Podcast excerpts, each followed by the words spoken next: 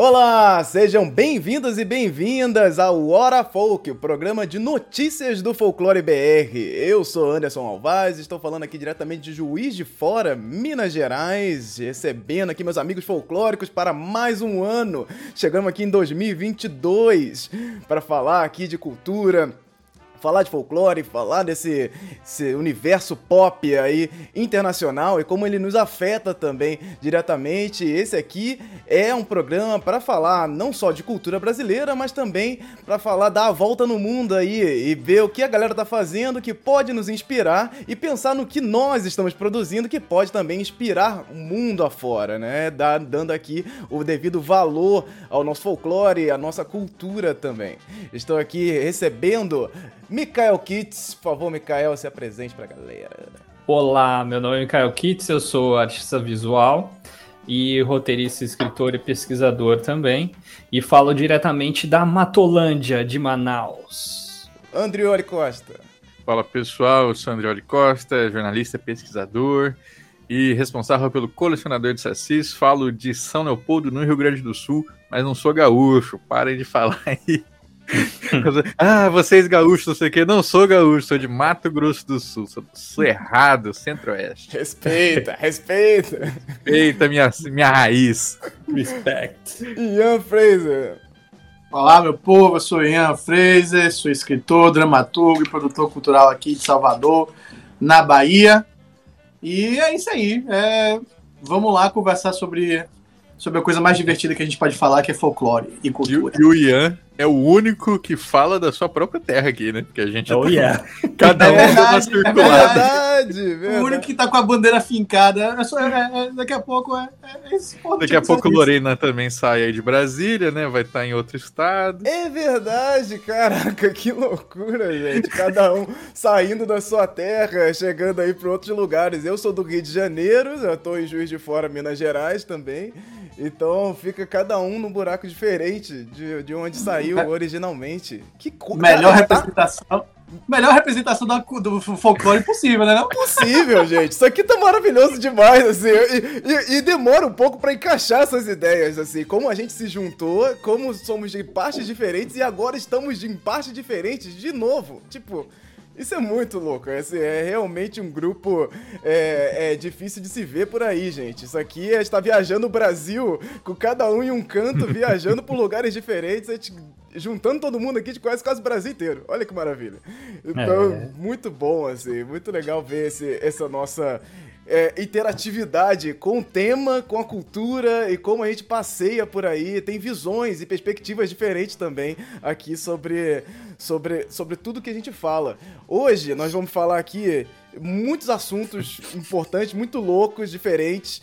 Mas antes quero falar que a Lorena, Lorena Herrera, estaria aqui presente, mas infelizmente aí ela está com Covid. Ela positivou aí e está ah. um pouquinho é, enferma em casa.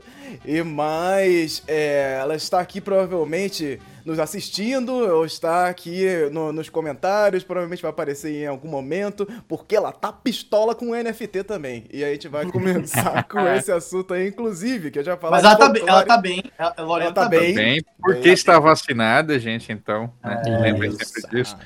Quem aí pode tomar a terceira dose, fica ligado, né? Tá na sua hora. Que é muito importante pra gente segurar a onda, né? Porque e um beijão, é, um beijão e um abraço bem forte pra Lorena, que faz Melhoras, falta. Lorena. Faz falta, sim. Melhoras é. aí, porque, gente, se você não se vacinou, pelo amor de Deus, não sei nem o que você tá fazendo aqui, que a gente tá aqui numa campanha in, é, massiva. Se, se, se o, o, governo não faz campanha de vacinação, a gente faz aqui toda vez que vamos nos reunir falando da vacinação, da importância da vacinação pra gente mandar esse coronavírus pro espaço, minha gente. Então a gente precisa o quanto antes, disso, né? o quanto antes. Vacinem-se. Se você não se vacinou, vai aí, dá uma olhada na sua cidade, de repente já tá rolando terceira dose e você nem sabe. Então vá lá, uhum. dá uma olhada, porque tem muita gente dando papando mosca e aí. Os filhos, ó, quem, quem tiver filho aí em idade de vacinação também, né? Vamos uhum. lá, né, gente? A fila tá tranquila, tá mamão com açúcar. Com certeza, com certeza. Então hoje a gente vai falar de folclore e NFT, novidades aí de Cidade Invisível, já saiu spoilers aí do primeiro episódio. Vamos falar do filme da Iemanjá Super-Herói. E Yara Flor foi cancelada, agora de vez. Então esse e outros Cancelada em dois sentidos. Né? É, em todos os sentidos. Agora ela foi de vez. Então vamos falar disso e outros assuntos aqui no programa de hoje.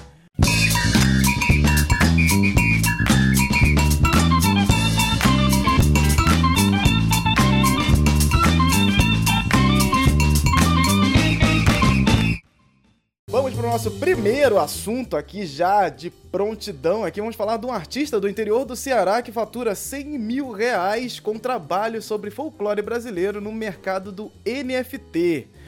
NFT, que é essa sigla aí, que está aí na boca dos jovens e dos maiores pilantras de todo o mundo, né? Porque é, é, entrou aí uma, uma tecnologia nova e já sabe que, que a gente cria ali uma série de coisas em volta disso e o brasileiro é mestre em transformar qualquer tipo de tecnologia nova em pirâmide, né? Então a gente ficou aí com essa nuvem estranha em volta das criptomoedas e do NFT, mas vou tentar aqui resumir porque a ideia não vai ser falar da tecnologia em si, mas vamos falar dessa, desses embrólios da cultura aí no meio da tecnologia. Vamos aqui para a notícia do Diário do Nordeste. Renâncio Monte, Renâncio Monte criou a, coleção Crypto Legends. É uma espécie de cartas animadas com personagens do folclore nacional em formato NFT, a sigla para token não fungível. Ou seja, um signo de caráter único. A iniciativa despertou a atenção de, de pessoas em todo o mundo que não conheciam e ficaram apaixonadas pelas histórias do Curupira, do Saci, da Cuca e outras figuras. O retorno com a iniciativa ultrapassou os 100 mil reais e gerou mais de 40 mil para quem investiu e decidiu revender essas figuras. É, o Renâncio, é, para o Renâncio, ter um, um grande público no segmento nem sempre é certeza de que haverá um bom lucro. Aí vamos dar aspas aqui para ele. O maior desafio em criar uh, uma trajetória com o NFT é encontrar as pessoas certas. Por isso é importante ter um, um grande, uma grande dedicação no marketing. Aconselha aí o artista que entrou para esse, esse meio e também ele inclusive utilizou o dinheiro arrecadado aí com, com a venda, uma parte do dinheiro, é, para ajudar uma ONG no Pantanal também. E aí Pra limpar a barra, né, pra gente? Tentar... A gente sabe que... pra tentar fazer aí essa conta pra contrapartida ali e tal, que a gente sempre fala aqui também. Bem, o NFT, a tecnologia em si, ela é uma tecnologia muito nova, tá chegando agora, junto com as criptomoedas também, esse mercado que ainda é bastante nebuloso para a maior parte das pessoas, que fica ali mais claro para quem realmente está afim de entender isso. Não é algo que chegou como o Pix, por exemplo, que todo mundo sabe, é acessível, é mais fácil de se conectar às pessoas. O, a criptomoedas e o NFT ficaram ali naquele espaço ali mais específico ainda. Eu não sei se ele vai chegar ao ponto ali de ser tão popular assim, porque é mais uma daquelas ferramentas que pode alcançar aí o, o, o, essa popularidade e realmente ficar algo do povo mesmo, ou não, né? Então é um mercado meio de investimento, especulativo, então tem muita coisa ali que ainda tá meio esquisita para se entender.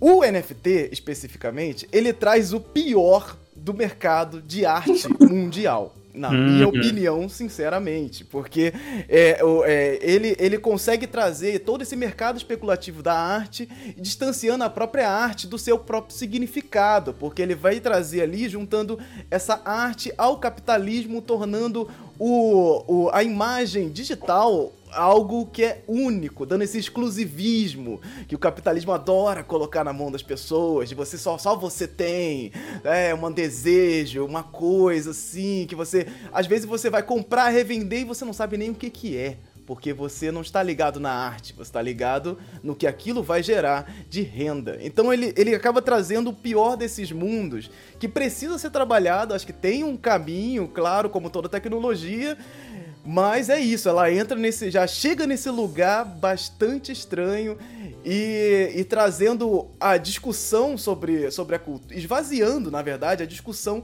sobre cultura, sobre a arte, sobre o, o uhum. próprio material que tá ali.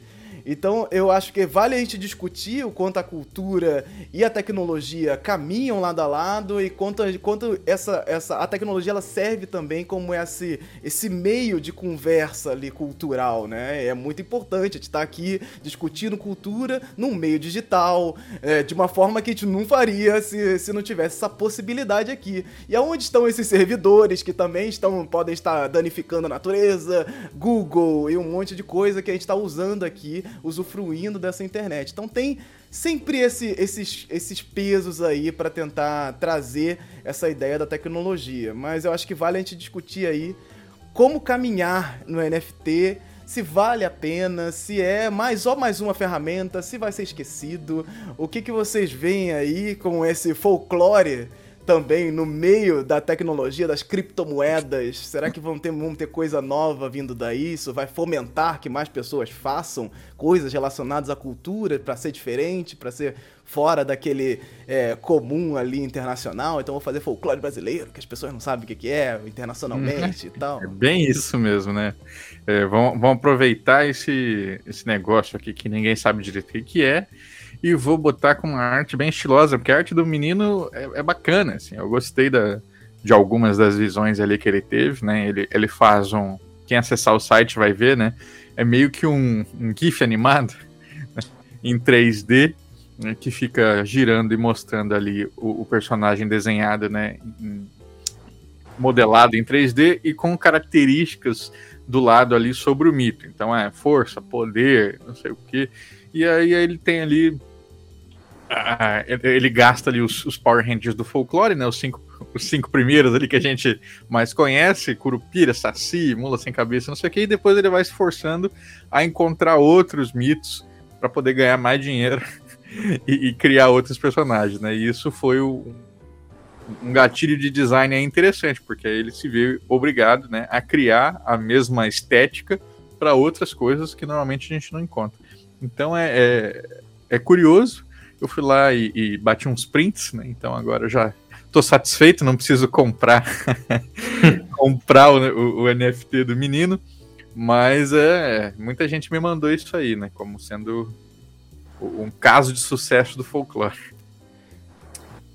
É, eu, eu, vou escrever, eu vou escrever o primeiro, o primeiro livro NFT do, do, do, do planeta. Tô, já estou escrevendo ele, certo? É, vai ser o meu case aí de sucesso.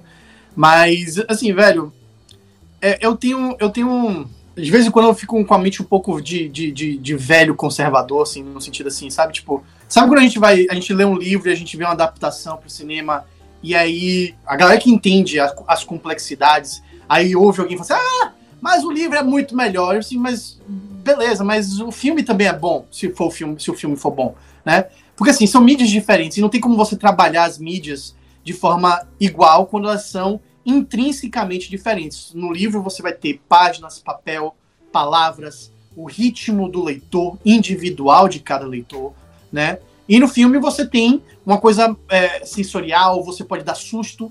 Não existe susto no livro. Você pode ficar com medo, mas você não toma susto no livro, a não ser que você faça um pop-up, né? E aí vai ser um susto único. Mas não é uma coisa que você consegue replicar com facilidade e nem garante o pop-up, né? Então, assim, é, é, são coisas que são diferentes. E aí, quando você vai para mídia digital e você mete na goela de forma é, de usar, tipo, ah, vou usar a, os códigos e o negócio aqui que eu posso controlar para transformar algo que é plural, diversificado, em uma coisa única.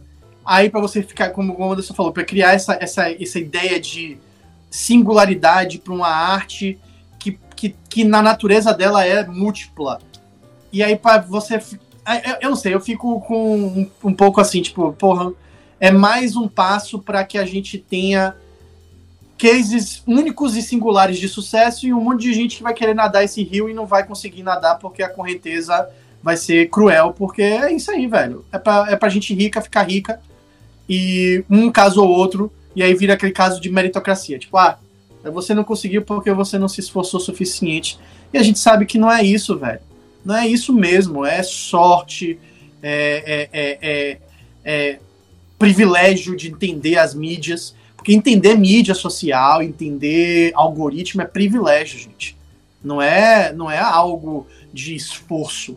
É privilégio. Você pode, você pode tentar entender, mas talvez algumas pessoas não consigam acessar aquilo por idade, por, por, é, por ritmo de vida, né? por, por dificuldades até é, típicas da pessoa, né? Então, assim, eu, eu, eu, eu fico com, o pé, com os dois pés atrás e fico feliz que alguém conseguiu ganhar dinheiro fazendo folclore. Fico sempre feliz com isso, mas não sei. Eu acho que a, o, o, o NFT mesmo como projeto é mais um, uma, uma ideia de rico ficando rico.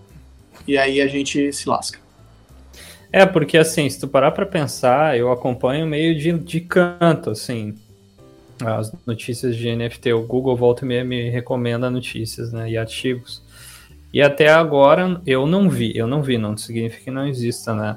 Uh, pessoas que nem tu estava falando, pessoas que não tinham condições, gente assim com baixa renda, com pouco acesso às coisas, com uh, falta de privilégio, não, não, é falta de privilégios, mas sem, sem ter privilégios, assim, por exemplo, eu não vi uh, pessoas, digamos, de uma periferia tendo um breakthrough em NFT. Por quê, né? Por que que não teve, assim, né? Uh, não significa que não tenha, de novo eu falei. Mas, assim, eu acho que é, é, é tudo muito especulativo, muito para que a galera fique ganhando dinheiro em cima de privilégios, que nem tu falou, sabe? Eu, eu concordo 100% com o que tu falou. E agora, usar o folclore, uma hora ou outra, e isso ia acontecer, né? Uhum. Tem trocentos uhum. mitos, trocentos seres e personagens, e, e a galera meio que já tem um conhecimento geral disso, né? Então, uma hora ou outra ia bater no folclore e o pessoal ia se apropriar disso, né? Geralmente. É, e folclore dá dinheiro, gente. Assim, a gente sabe Sim. disso que dá dinheiro. Só que, obviamente, que é, os, os artifícios de gerar muito lucro, os artifícios para gerar muito lucro, quando você está falando de artifícios criativos, de principalmente narrativos, existem fórmulas que são cansadas e muitas vezes as pessoas que querem fazer algo bacana não querem usar as fórmulas cansadas e por isso não conseguem acessar tantas pessoas porque é são coisas que você precisa ter um, um, um, uma abertura, uma vontade né, de, de, de, de, de sair um pouco da bolha do confortável, né, do, do daquilo do super-herói, daquilo do. Né? Então. É, e muitas vezes o folclore não conversa com isso. Muitas vezes ele não conversa com essa própria estrutura narrativa, né? Então são narrativas que podem flertar com, com vamos supor, tipo assim, é, com, é, com encantamentos, né? Com, com, com, com, encantamento não é a palavra que eu quero, não, mas tipo assim, um, um, um realismo que. Um, um, realismo, eu quero falar realismo mágico, mas é porque é, vira, vira o gênero. Mas assim, são geralmente histórias que necessitam de um desprendimento de uma, de uma narrativa é, pragmática. Pronto, é essa palavra que eu queria falar. Né? Então, assim, é, é, tem uma frase que eu gosto muito que é tipo assim: ah, é, a diferença entre a ficção e a realidade é que a ficção precisa fazer sentido. Né? Porque a realidade muitas vezes não faz sentido. E quando a gente está falando de contos populares de causas, aí que o sentido vai para.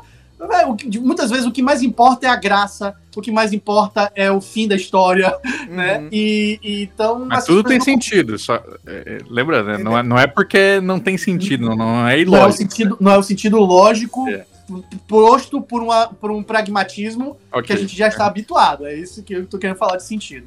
Em dezembro, agora, quando eu fui para Mato Grosso do Sul encontrar com os meus amigos classe média, e eles estavam todos falando, né, muito envolvidos com outro, uma derivação desse mercado de criptomoedas, né, que é os jogos é, NFT. Eu acho que é isso. É, em Sim. que você joga né? E aí você ganha tokens que você troca por criptomoedas. Isso. E aí eles estavam malucos nisso, né? Então, quando eu voltei, eu, eu falei assim, pô, tenho, tenho, tenho, certeza que alguém já meteu folclore nisso. E é assim que eu cheguei em casa, botei ali no Google, né? E descobri primeiro, né, que já houve uma moeda chamada Folk. tipo assim como a moeda é, do Bitcoin, né? Tipo, é Isso. Bitcoin, alguma coisa assim. Né? E a Ethereum teve uma moeda que era a Folk, que foi criada um jogo, né, brasileiro, que durou dois meses e os caras simplesmente rapelaram ali a grana de todo mundo. Então tem muito golpe nesse mercado. E agora um jogo que está sendo lançado este mês, né, é, é, de janeiro, na verdade, que é o Mafagafo, que tem a moeda Mafa. e é um jogo estilo. É, aquele que você sai correndo, Olimpíadas do Faustão, que tinha feito muito sucesso aí no. Sim, Fall Guys. Fall Guys, estilo Fall Guys. O jogo não está disponível ainda, né? Só o demo.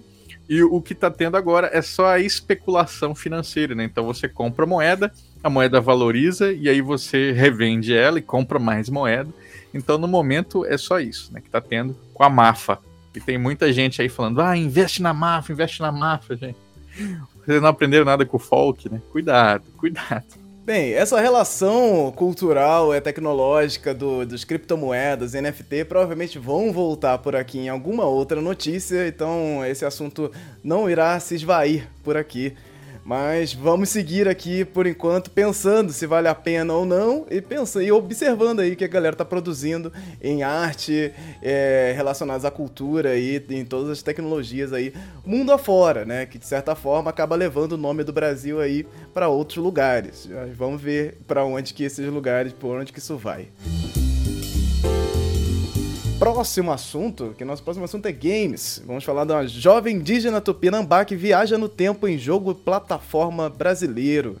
Naara, Contos de Resistência é um jogo brasileiro desenvolvido pelo estúdio Rebuliço, do Rio de Janeiro, e está chegando agora para acesso antecipado na plataforma Steam. Vamos lá para a sinopse de Naara. Naara conta a história de uma indígena tupinambá brasileira que no ano de 1500 descobre uh, sua ancestralidade mítica e, utilizando o espaço-tempo e sete flechas mágicas como, como aliados, deverá se esgueirar pelas sombras para combater a opressão em suas mais diferentes faces e formas. O jogo traz elementos de viagem no tempo e tem um manto sagrado do povo tupinambá como um item ele é um, é um manto sagrado, é um item real, histórico, e ele tá lá como uma parte de elementos da narrativa do jogo. E ao todo serão 10 fases que se passam em épocas diferentes e vai levar o jogador a interagir com, com outros personagens históricos, conhecendo povos, construções, fauna, flora e hábitos. O jogo está lá disponível na Steam, na plataforma de games aí Steam, e você pode adquirir ele aí, tá baratinho, acho que tá uns 15 reais. É, eu ainda não, não joguei, né? Mas consegui lá acesso antecipado, né? Que ele não foi lançado oficialmente, tem só a primeira fase lá no jogo. Então você começa lá com a fase de 1500 e a introdução do jogo. E ele ainda não está disponível nas outras, as outras é, fases que vão sendo liberadas aí conforme o tempo.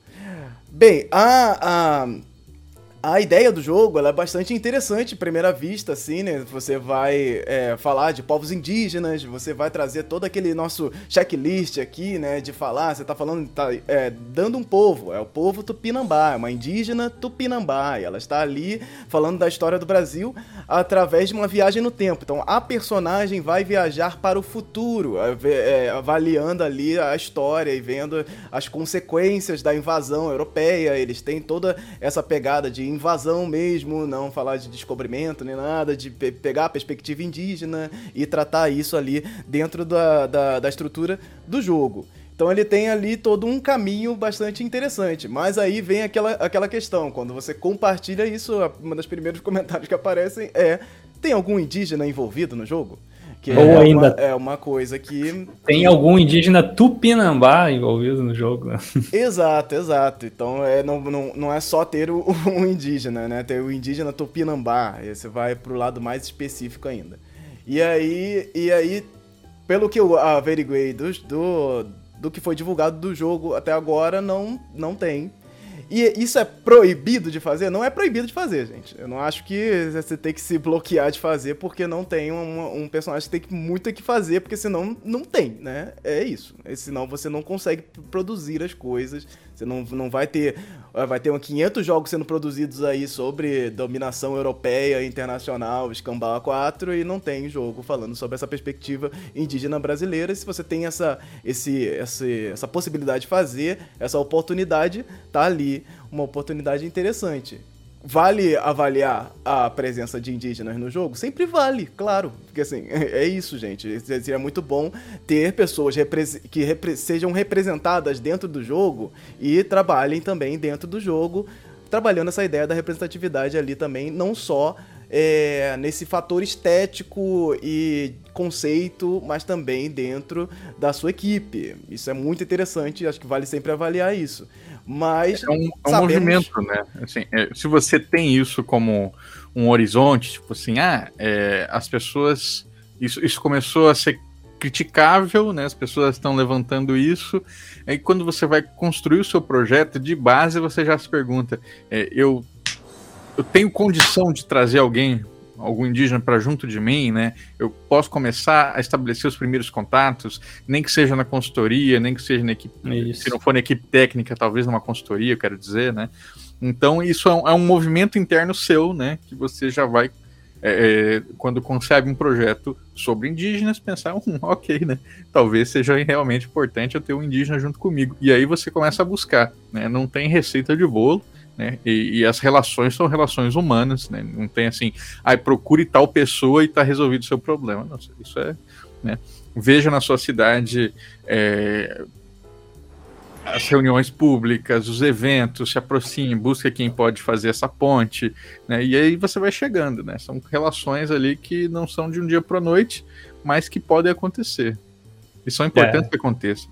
É, eu, eu acho, na, na realidade, essencial, né? Que tenha Pode estar falando de um povo que ainda existe, né, e resiste e tal, uhum. e tu tem que ter alguém envolvido daquele povo de alguma forma, né? Seja que nem tu falaste, André, como uma consultoria ou de fato trabalhando no projeto, né? Porque eu acho que é uma questão ética e de respeito, né? Quando tu está tratando de uma cultura viva, né, que tem membros ainda espalhados, e o pessoal tá resistindo, batalhando todo dia, tu tá fazendo uma, uma referência direta ao povo deles, assim, então uhum. acho que tem que ir atrás mesmo, sabe?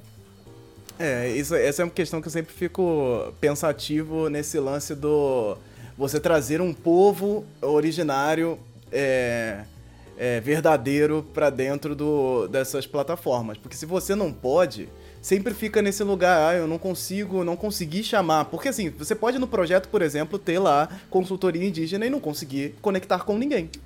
Sim, sim. Uhum.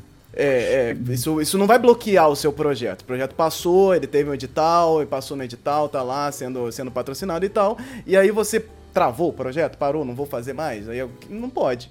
Então eu acho que vale sempre avaliar. Eu acho principalmente nesse caso, quando você vai trazer elementos culturais muito significativos, como o próprio manto tupinambá, que é uma Isso. coisa que recentemente foi aí resgatada, né? Ou como fazer o manto tupinambá. Eles voltaram é, nessa questão de, de, de, de, buscar essa, essa tradição, né? De como o manto tupinambá foi feito. E o manto o original único que existe, antigo, né? Tá no museu na, na França, França, se eu não me engano. Acho que é Alemanha. Que aí criou esse problema de, tipo, não, não conseguem tirar o manto tupinambá do museu na Europa. E ele não vem pro Brasil de jeito nenhum. E aí criou-se criou todo um, um...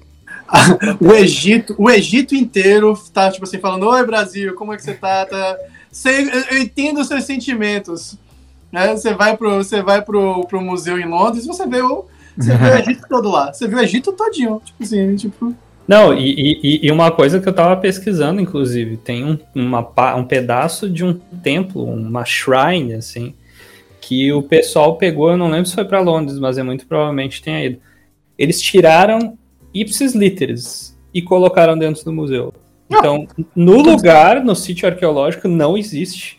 E eles recriaram, assim, de total dentro do museu. Gente, eu acho que as grandes múmias, todas as grandes múmias, né? Todas as grandes que a gente tá falando que foram é, ah. é, achadas através de, de, de, de de trabalhos arqueológicos, eu acho que todos estão fora do Egito. Eu, eu acho que todos. Eu, eu acho que todos estão fora da África. Eu chutaria.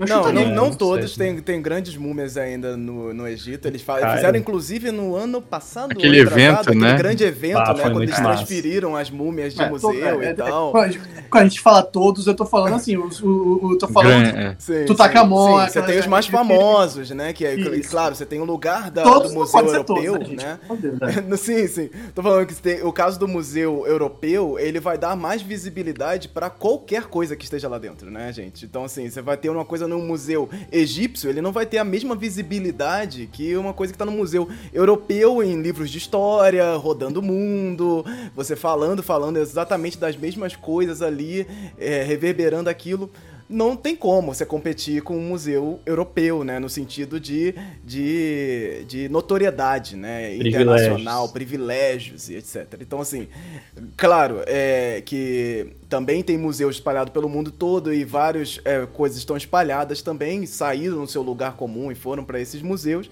Mas você tem aí esse lugar de privilégio europeu quando você tá falando, sim, de, de, de artefatos que foram tirados do seu lugar. Lá ele tem um, um glamour completamente diferente, né? E isso é muito louco, né? Se pensar que a, a múmia no museu europeu, ela tem um glamour maior do que a múmia no É. museu egípcio, né? Aham. Que isso é... E, e quando eu vi a Museu Nacional, né, saudoso Museu Nacional, quando eu, eu fui lá e tem, tinha uma exposição maravilhosa de múmias, né, todas da coleção de Dom Pedro II.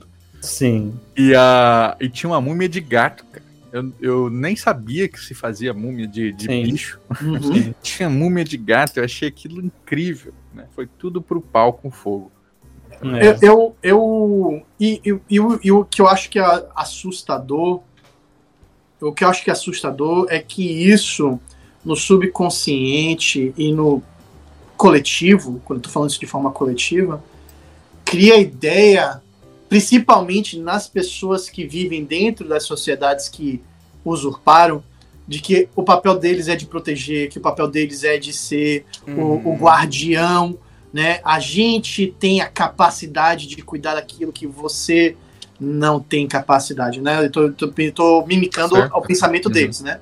E, e além, e a gente vê isso, principalmente, assim, eu nunca vi, é, eu não tenho tanta proximidade com a, a, a cultura britânica, mas a gente vê isso no- nos Estados Unidos, tipo assim, ah, é, nós somos a grande nação de proteger. E aí, na toa, quando vai, né, quando vão fazer filmes, quem é que protege os Estados Unidos? Ou quem é que protege o mundo? Americanos, né? Tipo, e aí cria, cria-se mesmo essa ideia, né? essa ideia e, e, e, e essas, essas, essas coisas perpetuam, porque a história, a gente é feito de história, né? Então, quando a gente fica olhando aquilo ali, a gente tem que tomar muito cuidado com nossos com, com os nossos museus e, da- e, e da onde eles estão vindo essas peças e que e o que, que elas representam, né? Enfim. E a- eu acho que a gente tem que cuidar quando a gente vai fazer um jogo a respeito disso, para não acabar indo pro lado desses museus, sabe? Uhum. Para não tomar esse protagonismo que os museus tomam, né? Que é, na realidade, não é um protagonismo, é um roubo, né? Sim. Não, e aí acho isso muito interessante nessa, nessas, nesse conceito do jogo, né? Que é trazer pelo menos essa perspectiva de questionar a- a- o descobrimento do Brasil, de questionar a história do Brasil, de trazer Sim. os personagens é, periféricos, né? para o centro da história, gente. Que você vai falar de história do Brasil, eu acho que é muito louco. Hoje, hoje que tem a- se acendido muito, mas eu sempre fiquei muito estranhado com essa perspectiva da Europa. É tipo, a gente fala da história do Brasil na perspectiva europeia sempre. A gente Sim. tá sempre vindo. é, nós estamos descobrindo o Brasil junto com essas, essas pessoas que invadiram, que destroçaram, que fizeram, que pilharam, que fizeram tudo o que fizeram no Brasil e tornaram é, é, a nossa identidade, a nossa cultura, esse, essa, essa coisa cheia de feridas, cheia de marcas. Então, quando a gente, a gente bota esse protagonismo para esses personagens históricos, com espada, com, com é, é, armas e navios, etc., você tá, tá dando a história para uma perspectiva do vilão, né? Se você parar pra pensar assim brevemente, tá dando a perspectiva do vilão na história, né? E, e eu acho que vale muito mais a gente vir por esse caráter de pensar o lado dos povos indígenas, dos povos quilombolas, é, toda a galera que resistiu e resiste até hoje é, dentro desse, desse aspecto, né? Então eu acho que nisso, nesse caminho, o jogo tem um puta caminho, assim. Dentro das coisas que a gente já analisou aqui, que a gente já viu, que a gente conhece, que é, constantemente nós temos contatos, não só no Brasil, mas é, mundo inteiro, assim, de, de jogos que adaptam é, essas questões culturais, o jogo já sai na frente tranquilamente quando você traz essa perspectiva ali para os povos indígenas e nomeia ali, ó, é uma indígena tupinambá. Eu acho isso corajoso, acho isso interessante. Sim, você tem, um, tem o seu valor, com certeza, assim. E agora fica aqui, tipo assim, galera, bota, bota em outras plataformas. Eu não tenho Steam, não, galera. Bota aí no, no Bota na Nintendo, bota na. Olha onde ele quer, olha onde ele quer. Caralho. PlayStation Store, não.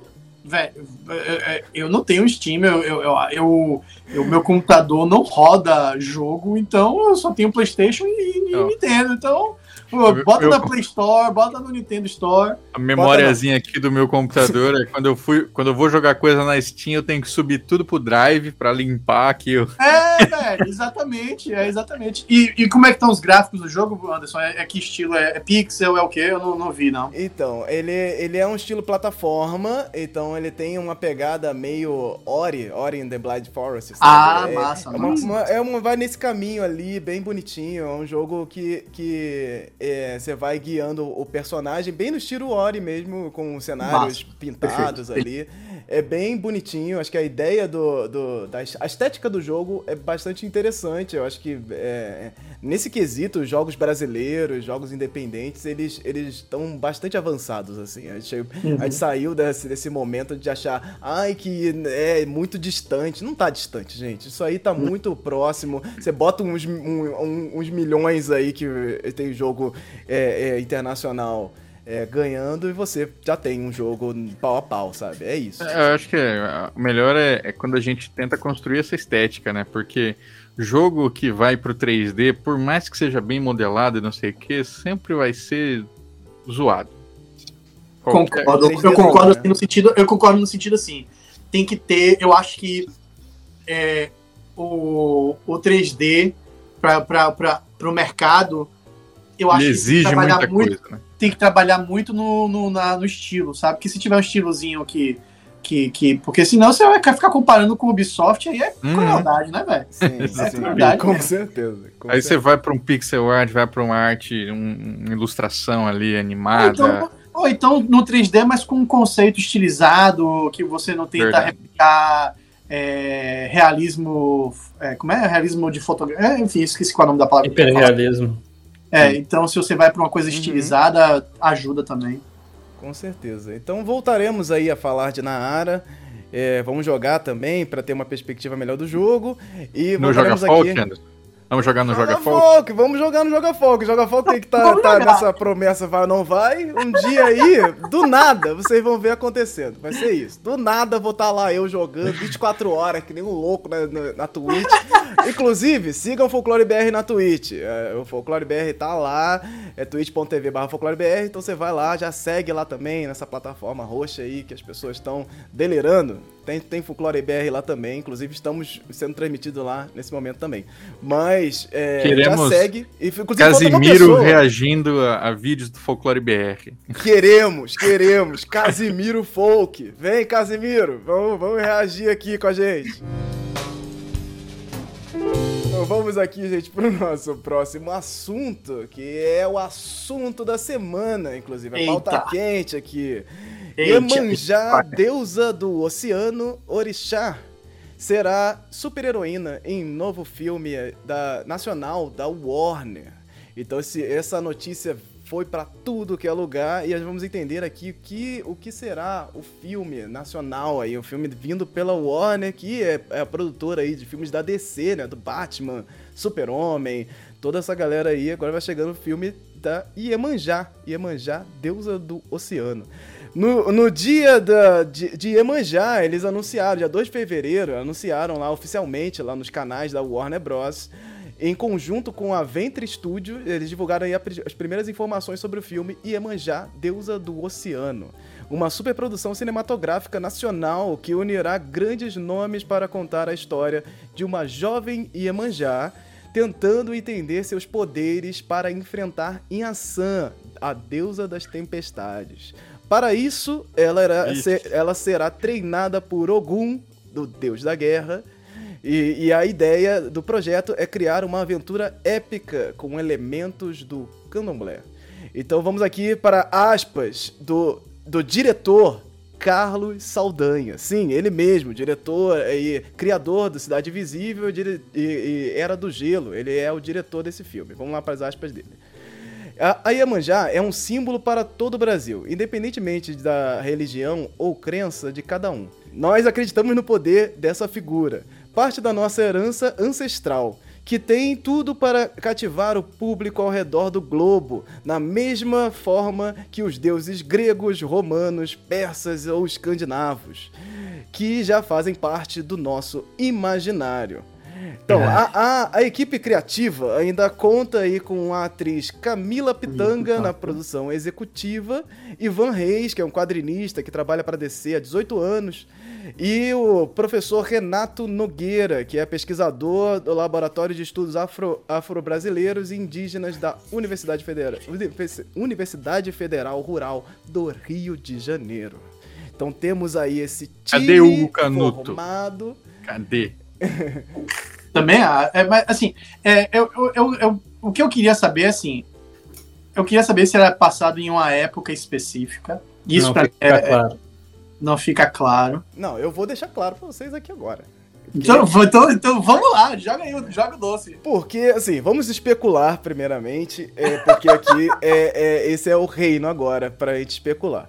Como ele vai ser um filme de super-herói, a ideia é trazer a estética de super-herói, focada na DC e etc e tal, não será uma, uma, uma história épica de é, que passa milênios atrás, etc. Não é isso, gente. Não é a história dos orixás. Ele vai provavelmente ir pra linha do tempos atuais e ela ganha os poderes. Ela é uma Iemanjá é, que foi. É, que acho. ressuscitou, que é jovem, que tá no. é é humana e tá descobrindo seus poderes, que na verdade ela é. Vai se descobrir Iemanjá durante o filme e seus poderes vão ser despertados durante a produção. Ai, meu Deus. Uma história de origem. Isso você tá supondo isso, né? Não, não Isso. porque ela, ela é treinada por Ogum, cara. Toda, toda a, a ideia do, do, da sinopse é nesse sentido. E o, o, o Ivan, que é, é, o Ivan Reis, que é um dos caras que tá na produção, ele é o que provavelmente fez a ponte entre a Warner e a Ventre Studios e Carlos Saldanha. Ele é a liga ali nessa galera. Inclusive, a arte de divulgação foi ele que fez. Exato, a arte de divulgação foi ele que fez, ele tá por trás da arte, ele foi uma das pessoas que fez aquele livro lá do, do Criaturas do Folclore,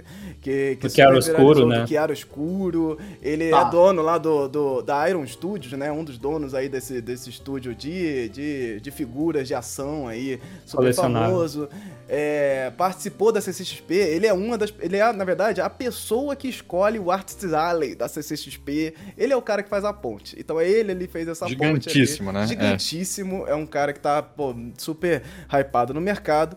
E eles não vão jogar pro. um, é, assim, é- é- olha, é certo isso, cara. Eles não vão jogar pro lance mitológico lá dos princípios, É. principalmente por ter esse lance da jovem Iemanjá. Então, assim, da jovem Você Iemanjá. não acha que pode ser uma é, coisa. Você não acha que pode ser uma coisa como. Tô tentando. Porque assim, 300. É porque você- o que você tá falando é uma coisa meio Percy Jackson. Eu, Isso. eu acho, acho eu, que se eu tivesse nesse time aí, eu teria escutado muita gente falando isso, isso, isso é mais complicado, isso dá a chance de, de dar ruim é maior. Eu acho, eu chutaria que eu concordo com você que a questão jovem, atual, tal, deve flertar muito na questão de produção. Eu devo, eu imagino que deve ser uma coisa mais pra- perto de Thor no universo Marvel. Sim, pode ser. Pode É, ser. aquele caso que é onde é. a gente tem é, Valhalla, Valhalla não, como é o nome da, da, da- Asgard. Asgard, é, um, um portal Asgard e, e aí interseções e conexões com o mundo atual. É eu só que, chutaria né? que iria mais por, por esse lado aí. É. Faz sentido, porque se você pensar no Thor dos quadrinhos, principalmente, né? Eu acho que pode ter ir nesse, nesse sentido onde ele é uma pessoa, o Thor não despertado. Nos quadrinhos, ele, ele tem, tem um momento onde ele é um, um humano que se transforma em Thor, né? Que aí Aham. ele tem uma. Ele é, ele, ele é despertado em certo momento e se torna o Thor, né? Então ele, ele é um, um humano que tá vivendo normalmente e aí em um certo momento ele desperta para essa entidade, esse deus Thor. Vamos aqui para aspas do Renato Nogueira, que é um homem negro que, que faz parte dos estudos afro-brasileiros e indígenas da UFF, UFRRJ.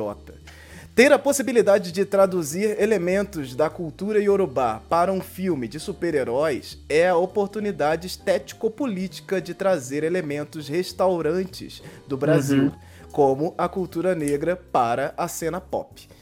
Uhum. Então ele também já ele vem endossando um pouco essa, essa, essa ideia de mesclar mesmo, trazer essa ideia da cultura pop. E eu acho que por questão de orçamento ainda, principalmente, né? Você fazer um filme mitológico, muito, muito uhum. para prender as pessoas é. e não ser um Senhor dos Anéis, vixe, Maria, é muita grana, é muita coisa para produzir. É. A questão é a seguinte, se eles. A questão é a seguinte. Minha, eu, eu, eu de novo, eu, eu, eu eu não tenho uma opinião no sentido de ser bom ou ruim. Eu, eu, eu, quero, eu quero, na verdade, ver mais do que qualquer coisa. Assim. Eu não tenho. Porque eu já vi muita gente falando isso vai dar merda, isso não vai dar merda. Eu, eu, eu, tô, eu, eu não tenho opinião nisso. Eu tô, tô Glória Pires, assim. Né? Glória Pires? É Glória Pires. eu não tenho opinião. É, mas, assim, algo que me preocupa no sentido de produção é o seguinte: se eles estão pensando no exemplo Wakanda, Pantera Negra já na, no, no, no, pilar principal já não tá começando igual a Pantera Negra. Carlos Saldanha não é um homem negro, de um, é, não, não, não faz parte dessa dessa dessa uh, dessa vivência, né? É, tem Camila Pitanga que obviamente faz. Eu não conheço Ivan Reis, Reis, uhum. Reis é. É, não conheço, então não, não, mas assim, o nome de Carlos Saldanha já desvirtua no sentido de você comparar com com o diretor de Pantera Negra, né? Eu acho, é, me preocupa, tomara que não pense em fazer em Iemanjá Branca, porque isso seria... Ah, isso eu acho impossível. Ah, isso é impossível, cara. É, eu não sei, eu não sei. Nossa senhora. Se a galera quiserem, morreu na praia, né? É, não, não, sei, não, o pessoal tava especulando isso. Eu acho que isso tá no campo do impossível é, hoje em dia, gente. Assim, eu acho que tinha que ser um. Eu acho que tinha que ser uma equipe toda negra, tinha que ser como eles como a Marvel investiu com o Pantera Negra e como eles fizeram com o Shang-Chi, né? E trabalhar na base. Não tô vendo muito isso aí nessa, nesse princípio, isso que eu fico pois é. pensando. É. Se eles estão pensando Pantera Negra, já tá meio que a pista já tá desvirtuando logo no começo. Né? E tem, tem coisas que me preocupam muito assim também, cara. Ah, beleza, vai mexer. Aquela, aquele papo que a gente tem há milênios aqui. Ah, beleza, vai mexer com Thor, vai mexer com, sei lá, o Odin, vai mexer com Hércules. Cara, por mais que essas uh, crenças ainda estejam vivas, elas não estão vivas em milhões de pessoas e trocentos países, tanto de continentes diferentes como a África, o, as Américas do Sul, Central e do Norte, né? Que to todas essas crenças se espalharam pelo mundo, foram ressignificadas e tal. Iemanjá é uma personagem importantíssima em diversas dessas crenças e religiões. Então, assim, tu não tá mexendo com Thor, tu tá mexendo com Iemanjá. É. Que as pessoas estão, nesse momento, reverenciando, acreditando, criando narrativas, está causando um impacto muito grande na vida de milhares e milhões de pessoas. Então, não é uma personagem qualquer para tu mexer e construir um filme de super-herói em cima, sabe? Então vamos aqui para aspas do Ivan Reis, que também traz um, uma coisa interessante para se avaliar. Ele bota isso no meio também para trazer para o debate. Abre aspas. As possibilidades criativas são imensas para fazer parte, é, é, e fazer parte disso é uma honra. Minha mãe hum. era mãe de santo e cresci em uma casa ligada ao candomblé. Sei que uhum. Iemanjá já é conhecida e reverenciada por todo, por todo o país e usar a mitologia, usar sua mitologia como influência na criação de um mundo de super-heróis é algo que mal posso esperar para ver ganhar vida. Fecha criação de um mundo, ó. É, eu, eu, eu, é isso. É, é, é, é, gente, a gente vai sempre. Essa, essa, essa, discussão a gente sempre vai ter essa questão das pessoas que vão se sentir. É, não toca nesse, não toca nesse, nesse, nesse, não toca nisso, né? E eu não sei o quanto eu gosto, não gosto, o quanto eu gosto dessa visão de não toca nisso. É, é, eu acho que é desafiador mesmo e eu, eu que bom que ele tá contente, porque se botasse esse pepino na minha mão, meu cabelo ia começar a cair. A perspectiva é outra. É, o, que eu, o que eu penso assim desse desafio, além de é, ser um desafio para uma religião de matriz africana, é uma, um desafio para uma, uma visão brasileira de sincretismo fortíssimo, sabe? É, não é só não é só quem é devoto do candomblé e da Ubanda que vai estar tá olhando isso com esse olhar. Vai isso. ter a galera que nem eu, que, que me aproximo, tenho meu, meu, meu, meu pai de santo, mas eu não faço parte, eu não me considero uma pessoa religiosa. Mas eu tô lá. E aí, 2 de fevereiro, 2 de fevereiro para mim significa alguma co uma coisa. Mas a galera do, do, Assim, eu conversei com gente de Porto Alegre e uhum. a, a força do candomblé em Porto Alegre é muito intensa. Do batuque, muito intensa né? mesmo. Então, assim, é uma coisa que vai tocar. Eu concordo com ele. O potencial mercadológico disso é do cacete mesmo. Eu Me espanta que a gente não tá tendo isso aqui há muito tempo, uhum. sabe? Mas que é sensível, eu acho que é mesmo. Deixa eu no mínimo, uma, né? uma questão também aí. É, super-heróis. Por quê? É porque super-herói, isso é uma boa é. é só uma questão mercadológica, gente. É só uma questão é mercadológica? Só uma questão onda. 100% mercadológica. A Marvel tá fazendo bilhões aí, trilhões com super-heróis. E na vibe, porque assim, todos eles, quase todos eles fizeram uma menção à questão do Thor e do, das mitologias que são é, usadas, mitologias gregas, é, que são usadas mundo afora, no audiovisual. Esse argumento do mas fazem com Thor, mas fazem com Zeus, mas fazem com outras mitologias e não fazem com a nossa, é um argumento muito vivo e que vendeu é, 80% do projeto. Eu não tenho a menor dúvida disso. Sim, com certeza. Com certeza. E esse argumento é muito forte, inclusive no Carlos Saldanha, na época até de Cidade Invisível, onde ele nas entrevistas uhum. diz isso. Pô, mas tem, tem Thor, tem Zeus e Saci não vai ter porquê. Ele fala isso, assim. Isso tá colocado também como parte do pensamento dessas pessoas que estão produzindo isso. É um uhum. argumento muito forte, é um argumento puramente mercadológico, não tá pensando. E as pessoas que sentem a falta da representatividade, como a gente sempre fala aqui também, amam isso. Claro, porque não tem, porque existe uma falta gigantesca, não só da representatividade negra, como da própria representatividade das culturas negras, dentro desse Sim. universo é, de cultura pop, capitalista, de boneco na, na, na, nas lojas e tudo mais. Uhum, então, uhum. A, o super-herói, ele virou hoje um estilo. Ele é um uhum. estilo de produção, ele é um produto. Então você vai conseguir encaixar várias ideias nessa estética de super-herói. Você vai conseguir pegar alguma coisa que não tenha nada a ver com super-herói e falar: imagina tal coisa super-herói. Imagina tal, é, tal, tal elemento super-herói. Porque é estética. O que eu pensando dessa história aí é: se é um, um embate entre é, Iemanjá com Yansan. Uhum. Né? O, o, super-herói. Tem um negócio aí no, na história do super-herói, é que é, é salvar pessoas, né? É salvar, salvar o mundo de alguma maneira, assim. E aí a gente tá vendo uma parte da história que é só um conflito entre. entre... Ah, mas aí, aí eu acho que, de novo, eu, eu realmente, como, como eu não tinha nem visto que estavam comparando com, com Thor, mas ah, fica evidente que Thor vai ser uma grande inspiração. Com certeza, Yansan vai ser meio que, que Loki. Aquela coisinha, uhum. aquela coisa pra você se apaixonar pelo Sim. vilão. para você ter empatia e, e gostar dele porque é só uma visão de mundo diferente, ah, é só uma questão de personalidade, ah, é só uma. É, eu tenho quase certeza que vai ser por esse lado. É, e salvar pessoas provavelmente vai ser, tipo, sei lá, Yansan se retando, raio caindo pra tudo que é lado. É. é...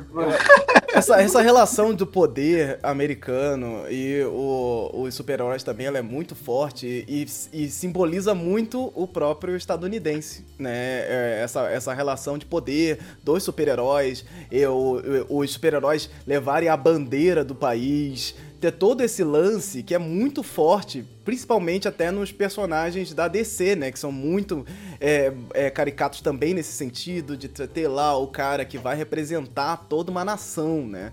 No, no caso da Marvel tem, temos até o próprio Capitão América, né? Que também uhum. aí tá sendo ressignificado, repensado e tudo mais.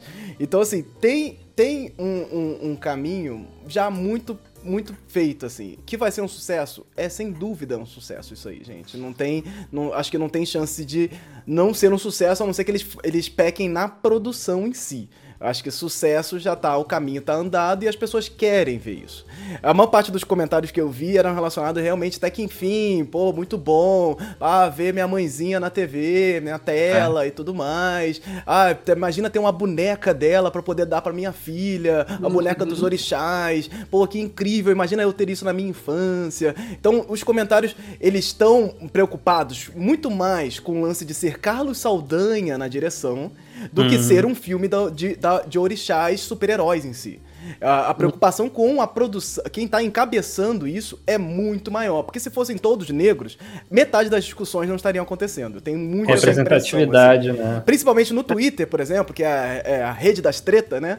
Os, os posts que tinham menção a Cidade Invisível e Carlos Saldanha e? eram Aham. muito mais rechaçados do que com os certeza. que citavam só ali a Camila Pitanga, por exemplo, ou não citavam ninguém porque se você não cita ninguém, a produção tá ok também pra internet. É. Porque ideia, você não falou né? de ninguém. A ideia ela é ótima, a ideia tá na frente. Então quem vai produzir isso, as pessoas só ficam com preocupação. Ó, toma cuidado aí quem vai produzir isso e tal. Mas, pô, maravilhoso. Porque você tirou da frente os brancos que tomam conta dessa produção, assim. É, uhum. é, é, isso que acontece no final. E aí essa preocupação da Iemanjá branca, ela vem com uma, de uma forma que eu acho que ela é, é uma preocupação desnecessária, que eu acho que não vão por esse caminho, mas ela é uma, uma preocupação justa por conta desse lugar de privilégio, por conta desse lugar de, de destaque que você tem na produção. Os acionistas da Warner, a galera que é a cabeça da Warner, não são pessoas negras. O pessoal que está ah. encabeçando a produção não são pessoas negras. E claro que essa, essa, essa referência é, vem ainda mais nessa personagem que está aí tendo esse apagamento até hoje, gente. Manjar Branca, é, Salvador, é, tem, é ainda uma figura. É uma figura. Ainda tem, muita ainda tem muita imagem de Iemanjá Branca. Ainda, a gente ainda. Principalmente aquela imagem meio que. Ela meio que Maria, sabe? No, no uhum. mar, assim, de portas abertas, assim. Esse, esse tipo de desenho, principalmente daquelas mensagens de WhatsApp, ainda rola muito, muito mesmo. Né? É, a, a estátua que a gente tem logo ali na, na no, no, no no, no, no porto onde sai o, o porto, não, o, ali no. Rio Vermelho. É sim, eu tô querendo me lembrar o nome da palavra que eu quero fazer. Onde os, os pescadores saem para levar a oferta, que tem a igreja, aí tem uma estátua dela, que é bem conhecida, todo mundo tira a mesma foto. Eu tenho, assim, eu tenho uma foto que eu achei que era a minha foto, mas eu pensei, ah, é, é, o mesmo ângulo que todo mundo vai tirar essa foto. É claro que não é a sua, é todo, todo mundo tira a foto do mesmo ângulo, mas é uma estátua que ela não é ela não é assim, você não consegue ver nada de traço nela porque ela é toda de uma cor só. Mas a cor dela é branca e fica uma coisa meio assim, tipo, pô, mãe, já tá branca aqui, sabe? Tipo, é, é uma coisa que hum. fica ali, que, que, que, causa um pouco daquele ruído, sabe? Hum. É, é, muito mais comum você ver Iemanjá sendo representado de forma de uma mulher negra nessas, nesses, nessas, estatu, nessas estatuazinhas de cerâmica que você tem de casa. Aí você vê muito mais prolífico isso. Mas assim, imagem mesmo, tem muito tela branca, muito mesmo. Então, e, e, e, eu também acho que eles não vão dar esse mole, porque aí é morrer na praia mesmo, hum, literalmente. Hum, Ou morrer na praia aí, aí, com muitas aspas. Mas assim, eu, eu, eu fico. Eu fico. Eu fico na torcida. Eu acho que dá para virar um, um filme muito. Dá para você conseguir fazer um filme aonde a pessoa se sinta alegre de ver algo divertido e, é, e ligado à religião, porque isso existe, dá para fazer isso e dá para você fazer isso de forma bacana, certo?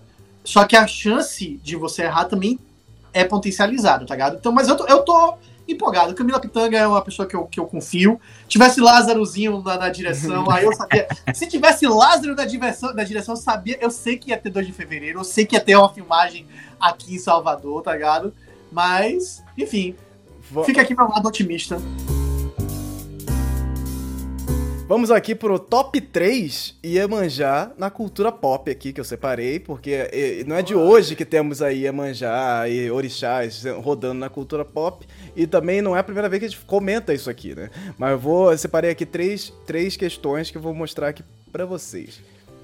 Pronto. Primeiro, é no episódio Nós Somos o Poder, é, é, episódio 4 da terceira temporada de Deuses Americanos, série que foi cancelada aí na Amazon Prime, É, é um episódio que introduz os orixás nesse universo dos deuses americanos, um universo onde todos os deuses do mundo existem e até aqueles que a gente só é, admira como a tecnologia se tornam deuses também nesse universo de deuses americanos. Os orixás aparecem ali, são cenas belíssimas, inclusive recomendo que assista esse quarto, quarto episódio da terceira temporada, que é muito interessante. A terceira temporada é a última temporada da série e ela, ela tem pontos baixíssimos porque a série tava se perdendo, na verdade. Mas o, o, o, as cenas são lindíssimas. Tem uma cena de dança também com os orixás que é muito fantástica, é super bem dirigidas. Então, é, esse, esse, inclusive, Nós Somos o Poder, tem o, o, o trecho da introdução do episódio, está lá disponível no YouTube, que eu tô apresentando ele aí na, na transmissão, mas vocês podem ir lá conferir. E a, é, a, apresentação no, na série é muito interessante, assim, não é espetaculosa, não tem armadura, não tem nada, eles são ali representados pelas cores, pessoas negras representadas pelas cores dos orixás, e, e tem poderes também, eles têm ali a sua ação diretamente com uh, os seus elementos é muito bonito, é muito legal, muito bem feito, assim. Então é, é um caminho bastante interessante, ainda mais nesse universo dos americanos que permite esse, esse, esse respeito, uhum. permite dar esse espaço ali para você é, fazer uma obra ficcional, mas também é, é criar é, é, coisas e trazer elementos desses personagens mesmo, dos orixás ali para dentro da obra. Muito bacana. Temos aqui em segundo lugar o é, olha, Rise of the Orishas, African Superhero Trailer. Uhum. Gente, isso aqui foi um, um, um, um filme, um curta-metragem que saiu em 2015. É, que traz esse, exatamente essa perspectiva de é, é, é orixás na estética de super-herói ali, é, não tanto, porque o primeiro episódio ele não entra tanto nesse caminho de, de sal, salvar. Tem uma, uma menina que está para ser salva ali, mas não é tão aquela coisa de pose, de herói voando, de superpoderes. Tem isso também, e é essa tentativa, justa tentativa de trazer elementos da cultura africana para essa estética ocidental de super-heróis. Então, isso já aconteceu ali. Lógico, é uma produção de baixíssimo orçamento, é uma produção de um nigeriano, então isso fica totalmente de escanteio, talvez não vire nem referência, inclusive, para as pessoas que estão produzindo, porque ela tá totalmente fora do eixo, né? Mas uhum. você pode encontrar esse curta no YouTube, tem legendado também. É, é, tranquilo de, de, de, encontrar. Você deve lembrar, isso aí no Facebook fez um sucesso monstro, né? O Sim. Rise of the Orixá o pessoal compartilhava os, os cartazes, assim, nessa época, 2013, 14, 15, né, quando a gente começou ali, putz. Uhum.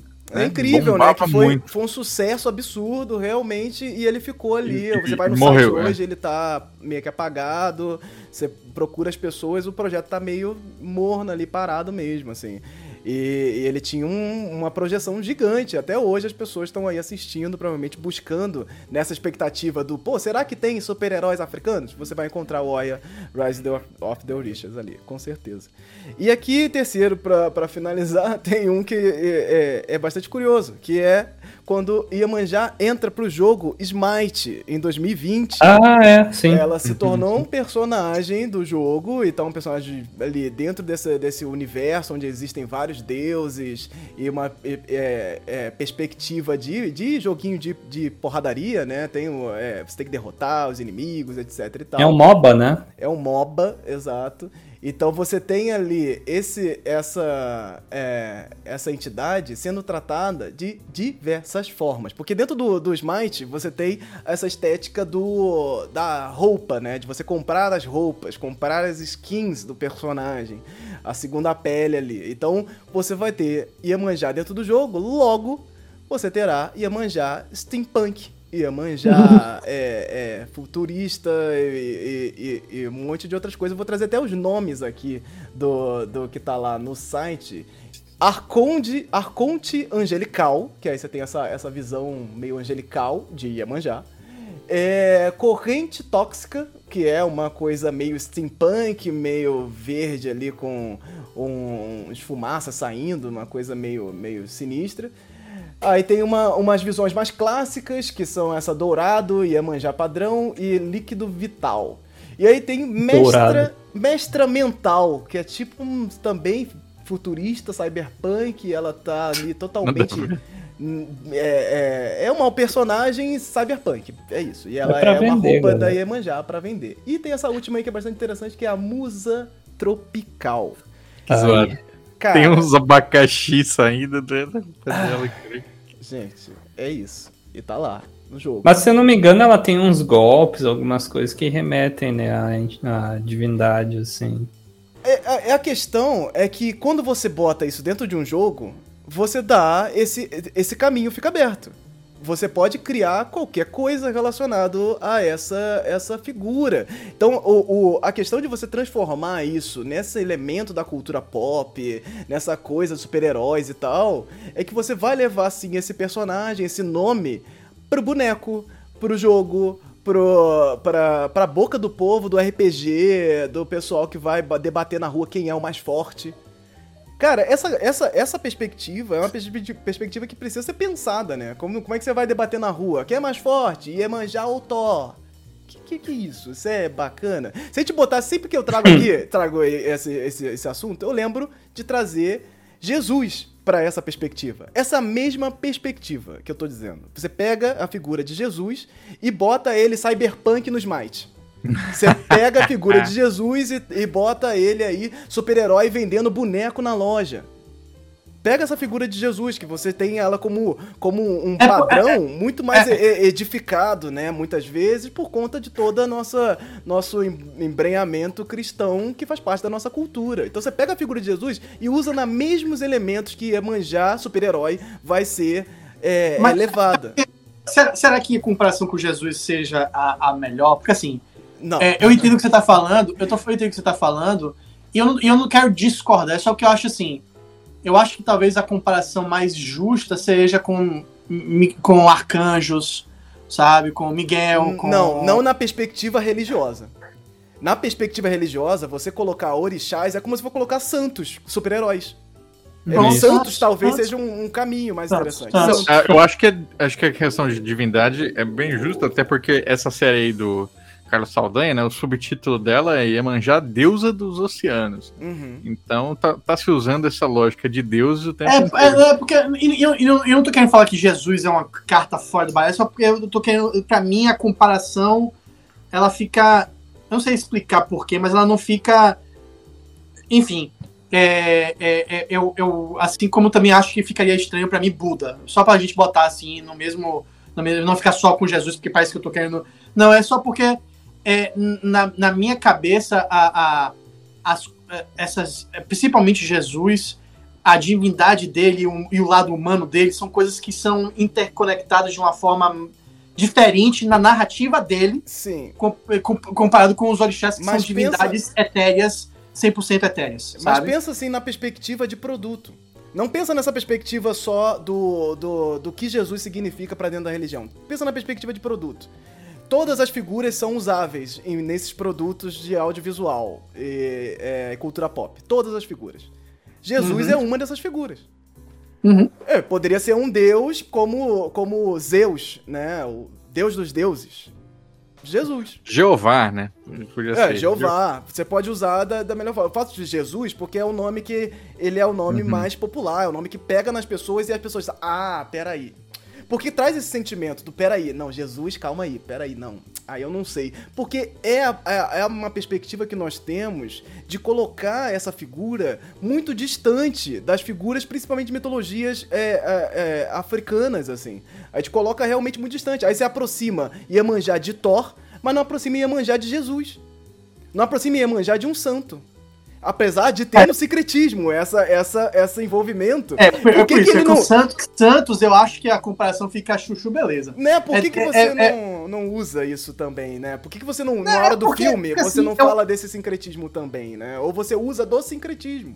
É, no- é Nossa Senhora dos Navegantes, né? Porto Alegre, que é o mesmo feriado dia 2. Então Isso. seria botar Nossa Senhora no jogo. né? Isso é, É, isso é, é possível, é tão possível quanto?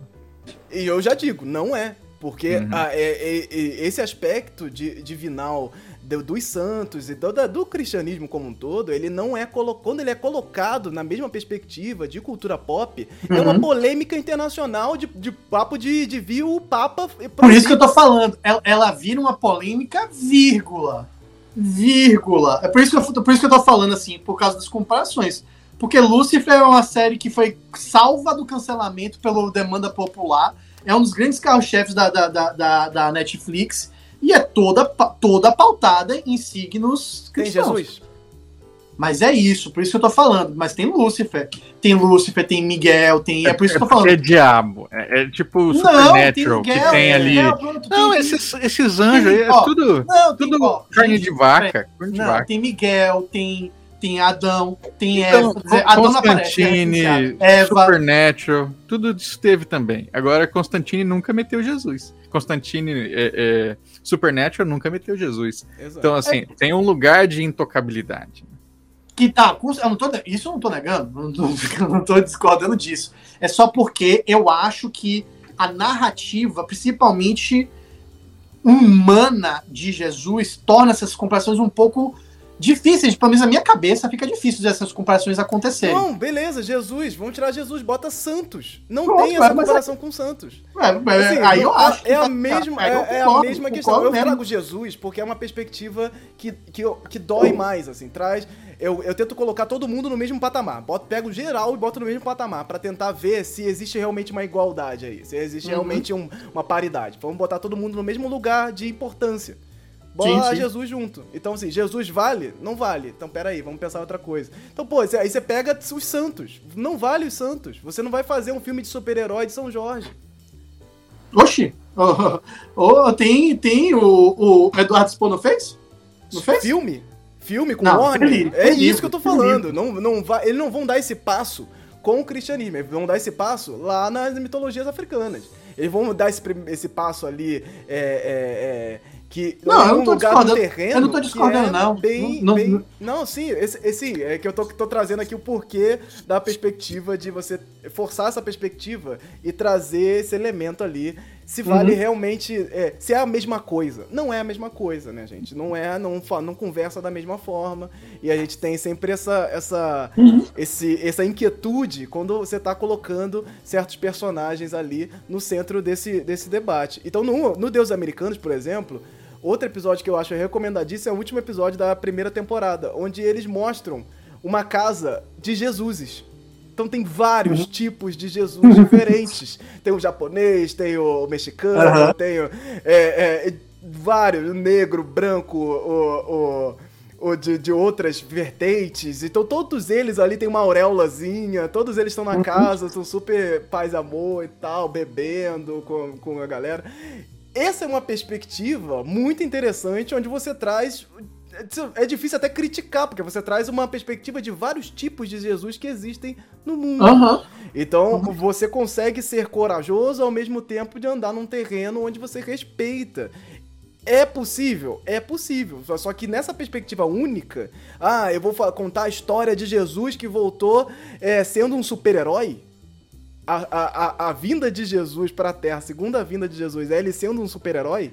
Olha essa bomba aí, né? E isso já acontece nos quadrinhos. Tem quadrinhos que falam mais ou menos dessa perspectiva, que trazem um pouco essa pegada. Mas isso vir pro cinema é uma coisa que vai ser tão impactante quanto Dogma foi lá. Quanto É, os filmes que tentam Superman- trazer isso e botam. Giovanni acabou de falar isso. Superman flerta com isso, né? Tipo, Superman Jesus. flerta. Super- Superman é isso, né? Mas só que ele, ele só não tem esse nome. Não, Você troca o Zack- nome de super-homem, Zack- né? Não, não, não. Zack Snyder, Zack Snyder canonizou isso, porque a- o que ele bota de referências, né? Tipo, Superman caindo e ele com os braços abertos, né? Ele tem. Ele, ele bota um- um- um- uma a analogia Superman e Jesus Cristo muito forte. É, não, mas eu, eu, eu, eu concordo que, que, que o, a linha é, é, de poder do, do cristianismo é muito forte e isso é inegável. E por isso que eu acho massa, tipo, filmes como, como Dogma, que, que, que, que tentam aproximar e trazer visões bem diferentes. Tipo, Dogma é um filme que eu acho um filmão, um filmão mesmo. E brinca com a, a, a- mitologia cristã de forma super divertida, super leve e crítica também, sabe? Tipo, é, conta a história de dois anjos, os dois anjos que fizeram, que que, que é, foram os anjos responsáveis por Sodoma e Gomorra, né? Tipo, eles foram os caras que destruíram Sodoma e Gomorra. E aí teve uma vez, uma vez que eles negaram o pedido de Deus e eles foram ban banidos, né? Eles, eles é, caíram na terra e foram banidos. E é muito bacana ver essa brincadeira de, de, de, de brincar mesmo de criar seu próprio universo dentro do dali. Eu me lembro de, de tem um um sketch, acho que do Saturday Night Live ou talvez do, do Family Guy. Eu não consigo me lembrar, porque é animação. Mas era tipo versões de Jesus Cristo. E aí. É, não, é Saturday Night Live que tem aquele cara do. do, do Bastardos e Glórios, o cara do. O, o, o, o vilão de Bastardos e Glórios, esqueci o nome dele. O ator predileto agora de, de, de Christopher Qual? Waltz. Christopher Waltz. Isso, isso, isso. E aí ele faz Jesus Cristo, e aí, tipo, ele faz o Jesus Cristo todo armado, tipo assim, ah, vem aqui, minha vingança, alguém. Então, assim, coma na minha carne. Então, assim, eu acho muito divertido, mas realmente tem que ter coragem, porque uhum. quando, quando cai na na, na, na, na, na, na discussão, vira só isso, né? Tipo, ah, ele tá desrespeitando, tá. tá... E aí, quando acontece com os outros, não é, né? Exato. Enfim, por isso que eu acho que, por isso que eu acho que é por isso que eu gosto de ver essas, essas obras assim, porque eu acho que é, é você achando o jeito de você tocar em assuntos que são é, particulares e muito importantes para muitas pessoas, mas você conseguir fazer isso de uma forma que não não crie, não, não corte laços, e sim aproximações de laços. Sim, sim. Então vamos continuar acompanhando Iemanjá, deusa do oceano. É, a produção deve começar em 2023. Divulgaram agora a equipe que tá trabalhando e tal. Então, 2023 começam essas filmagens aí. Vamos ver o que, que vem por aí, né, gente? E, e assim, eu torço pelo melhor, apesar de entender que esse caminho do super-herói talvez não seja o mais interessante. Principalmente quando você coloca isso na frente do projeto, né? Você não tá falando de, por exemplo, o Conto dos Orixás do Hugo Canuto, o quadrinho do Hugo Canuto, que começa nessa estética de super-herói e vai se desprendendo dela, chegar num ponto de que não é exatamente super-herói. Quando você vai ler o quadrinho, não tem essa, essa, essa expectativa heróica do, do, do, dos quadrinhos clássicos na obra dele. É uma outra coisa, mas é vendido como super-heróis, orixás super-heróis. Mas não é esse caminho que ele vai, ele vai para uma coisa, uma narrativa muito mais mitológica, uma coisa muito realmente voltada, pensada nos orixás, né? Não, não vai trazer tanto esse, esse comparativo que não que para ali na estética, né? Que é uma estética de quadrinhos com é, as poses e tal, e essa coisa da, da ação, da pancadaria e tal. E o traço, o traço do, do, do, do Hugo lembra muito de Jack Kirby, né? Então ele, ele e o que eu acho massa, que eu concordo com você, é que ele se aproxima, mas ele não ele não ultrapassa a linha, né? Ele fica, ele se aproxima do Jack Kirby, uhum. mas é ali que para. O, o, o, o resto é bem mais fundamentos narrativos e, e pesquisa do que qualquer outra coisa. Bem, vamos acompanhar esse grande Vem Aí, né? Chegamos ao fim deste bloco do Hora Folk, o programa de notícias do Folclore BR. Agora esse programa está dividido em duas partes, uma com as notícias principais em destaque e outra com as notícias mais rápidas e o bloco de indicações, que você poderá conferir tudo no mesmo feed do Folclore BR. Os links para os participantes e demais informações para este programa estarão na descrição de onde você estiver ouvindo. Considere se tornar um apoiador do projeto através do Catarse, PicPay ou Pix. Saiba mais em folclorebr.com/apoie. Busque Folclore BR tudo junto nas redes sociais e nos encontramos no próximo programa. Obrigado e até logo!